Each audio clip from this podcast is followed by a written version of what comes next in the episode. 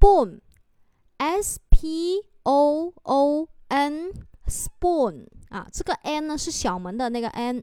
我们再来一遍，spoon，s p o o n，n 是小门的 n，spoon。啊，spoon 它是名词，表示勺子。啊，勺子就是吃饭的那个勺子。那我们看一下这一个啊单词，它的这个发音，我们也要注意，这个 p 也要变成 b 啊，spoon 啊，spoon。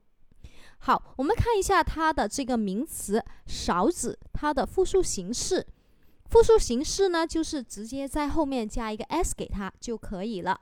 好，下节课我们重点三个单词，这三个易错的单词，重点说一下它的记忆方法。